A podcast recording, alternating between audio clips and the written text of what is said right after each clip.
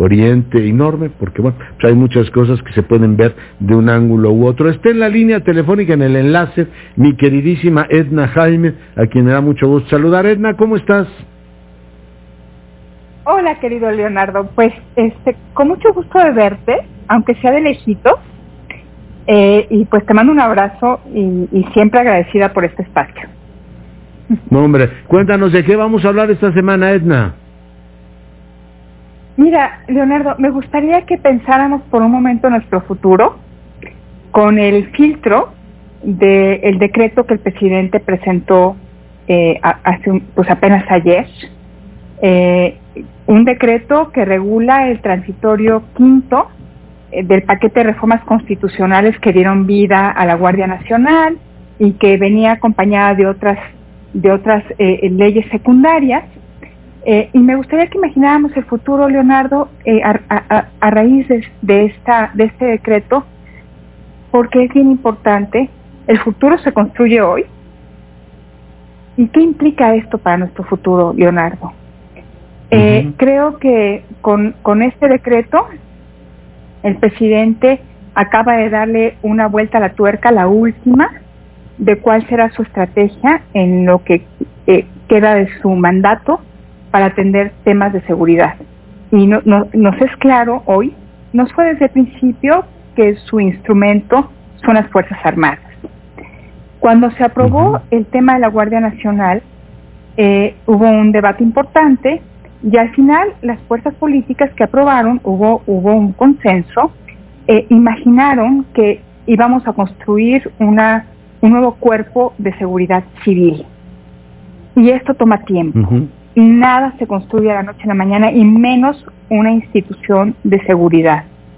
Eh, eh, eh, realmente es un proceso, perdón, realmente es un proceso complejo, Leonardo, que toma tiempo. Entonces, se consideraba en la propia reforma que entonces el ejército ya se le iba a dar un respaldo legal, constitucional, a su actuación en materia de seguridad acompañando eh, el proceso de construcción de, la institucionalidad civil. Ahora, Leonardo, en estos años lo que hemos visto, en este año y, fracción, es que la Guardia Nacional está mayormente integrada por elementos de las Fuerzas Armadas, Policía eh, Militar y Policía de Marina. Y, Leonardo, eh, no, no, no veo dónde está el componente civil, presupuesto, eh, entrenamiento, doctrina, pues, pues todo es militar. Ya esto vamos a agregar con esta, con este decreto, pues un despliegue ya autorizado legalmente para que las Fuerzas Armadas hagan tareas de seguridad pública. Y digo que pensemos en nuestro futuro, Leonardo, porque creo que estamos relegando la construcción de capacidades civiles. Y quiero que imaginemos ese futuro ¿Cómo va a estar el Estado mexicano en el 2024 si estamos dando completa, si el presidente está dando completa prioridad al despliegue militar para la atención de seguridad? Creo que no habrá un énfasis en la construcción de capacidades de policías locales, de capacidades civiles. Y sabes que, Leonardo, a través del tiempo tenemos cada vez más evidencia de que necesitamos la construcción de, capacidades desde lo local para resolver el tema de seguridad. Entonces, pues me preocupa mucho. Y si no lo hacemos, nunca vamos a arreglar esto. Mi querida Ana, llevamos todo el siglo tratando de arreglarlo y si no reforzamos lo local, esto no va a tener solución. Leonardo, con, con lo que vimos esta semana, estamos, el presidente está pateando el bote está eh, dejando para futuros gobiernos resolver pues la construcción de capacidades de Estado. El tema de la seguridad tiene que ver con eso, que no tenemos capacidad, el Estado mexicano es profundamente débil y lo estamos debilitando más, Leonardo.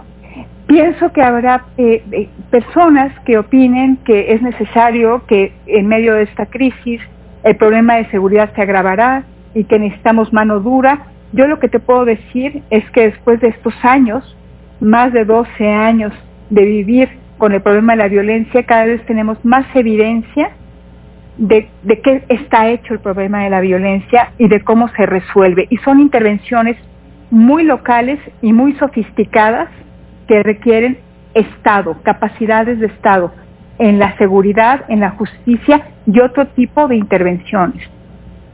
Necesitamos que el Estado mexicano despliegue, despliegue sus talentos y sus instrumentos y desafortunadamente los estamos debilitando, Leonardo. Entonces, me preocupa eh, que, que de nueva cuenta estemos pateando el bote, de que estemos relegando una agenda primordial, que es generar capacidades desde lo local, de recordarle al presidente que su propio equipo presentó un modelo eh, de policial y de justicia cívica que sería idóneo que atendiéramos y que necesitamos buscar, Leonardo, eh, la fórmula para construir esas capacidades de lo local. Si no, dentro de seis años, querido Leonardo, vamos a discutir lo mismo, vamos a estar inmersos en una crisis de seguridad y de violencia porque no hemos querido entender que necesitamos construir Estado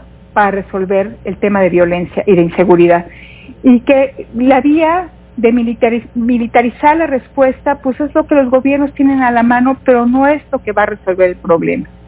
Entonces, eh, pues decirte que, eh, que pues este decreto no me anima, me preocupa y que debemos seguir impulsando la agenda que creo que es la relevante para México. Efectivamente. Miguel Edna, pues te agradezco mucho tu comentario y te mando un gran abrazo. Yo también a ti, Leonardo. Muchas Cuídate, cuídate mucho.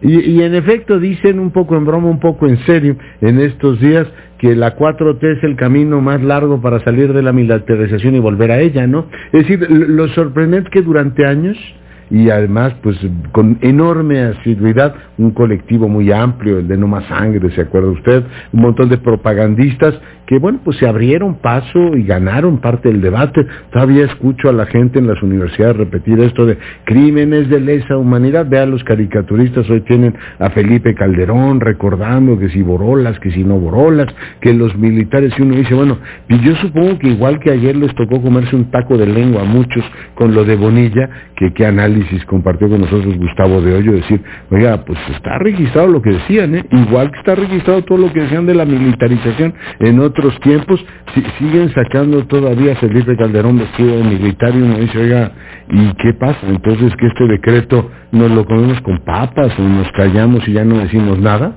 o con cebolla cruda para que se note mucho y de todas maneras le seguimos echando la culpa a la anterior, decir, la guerra funesta de Felipe Calderón que convirtió a este país en un cementerio, en vez de decir, como creo yo que en algún momento se tendrá que decir cuando los libros de historia se escriban, pues había grupos criminales tan poderosos que desafiaban el Estado. Felipe Calderón, por cierto, hoy me llegó el libro de Felipe Calderón mismo que voy a leer con enorme interés y ya lo estaremos por supuesto comentando trató con las capacidades que tenía de enfrentar esos grupos criminales.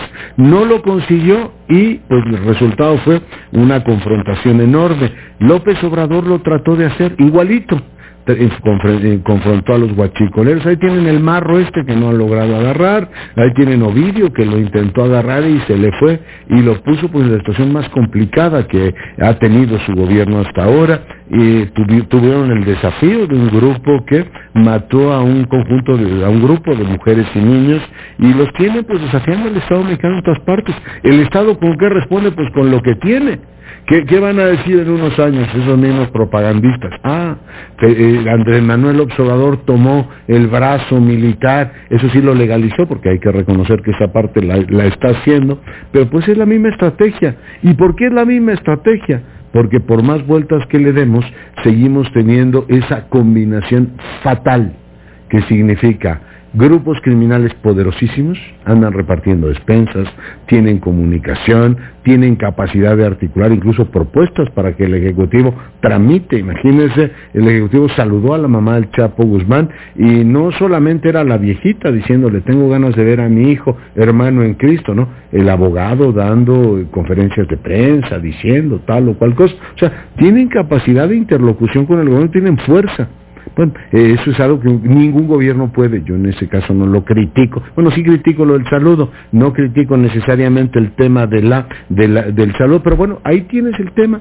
gravísimo. Tienen una capacidad enorme, tienen muchísimo dinero, a pesar de que la UIF ha hecho un trabajo, a mi juicio, espléndido, a pesar de que la Guardia Nacional ha hecho un trabajo también espléndido, el despliegue hasta ahora ha ido, lo platicamos ayer con Raúl Benítez, bien, y van haciendo su trabajo, pues tú tienes grupos criminales implantados en este país que dicen, le dicen al gobierno, tú sigue con tu reconciliación y con toda tu doctrina, síguete peleando con los conservadores, yo aquí estoy y no me pienso ir. Eso por un lado. Y por el otro, pues una debilidad todavía muy fuerte del Estado, lo decía eh, claramente Edna Jaime, tienes pues policías que no funcionan, eh, bueno, pues tienes un montón de debilidades, procuradurías que no funcionan. Bueno, pues no, no me extiendo, no me extiendo en el asunto, ahí está el problema y a mi juicio pues lo que, lo que tienes es esto, es una realidad de Leronda, en donde ¿en qué descansamos? Pues en los únicos que nos siguen ayudando. Y yo agradezco que los militares sigan en esa disposición, porque siguen ayudando a un gobierno a sacarle las castañas del fuego de lo que no puede hacer. Ahora, termino con esto para dar paso a Héctor Herrera. ¿Qué hace el PAN? Pues hacer lo mismo que hacía Morena ahora, lo hacía Morena antes. Yo me opongo, tengo miedo, la sangre, los derechos humanos, esto va a ser una escabechina. ¿Qué van a hacer? Le van a decir, presidente, no se ofenda, sacamos los mismos discursos que usted tenía cuando era opositor.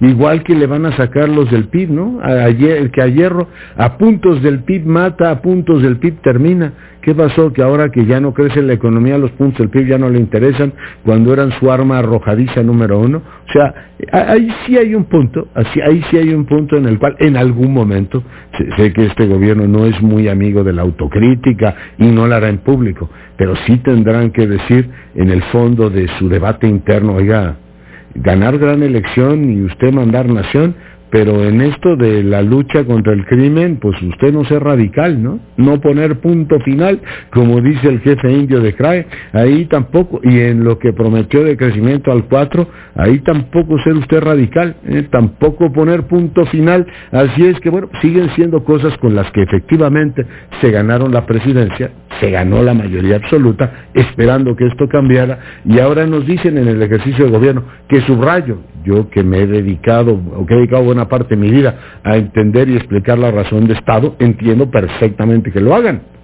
Lo que sorprende es que no se haga en todo caso una especie de camino de Damasco diciendo, bueno, pues pensamos, ahí está vigente todavía la estrategia de seguridad está vigente como documento. Nos decían que, bueno, pues en el periodo neoliberal habían ocurrido tantas cosas, dirán, pues está usted haciendo lo mismo que en el periodo neoliberal, lo mismito, eh, nada más disfrazado, disfrazado ahora de otras cosas. Pero bueno, por supuesto, hay que esperar, como dice Edna Jaime, que se refuercen las capacidades del Estado y que algún día atendamos ese asunto. Héctor Herrera, te saludo. ¿Qué, tal? ¿Cómo estás, Leonardo? Te saludo con gusto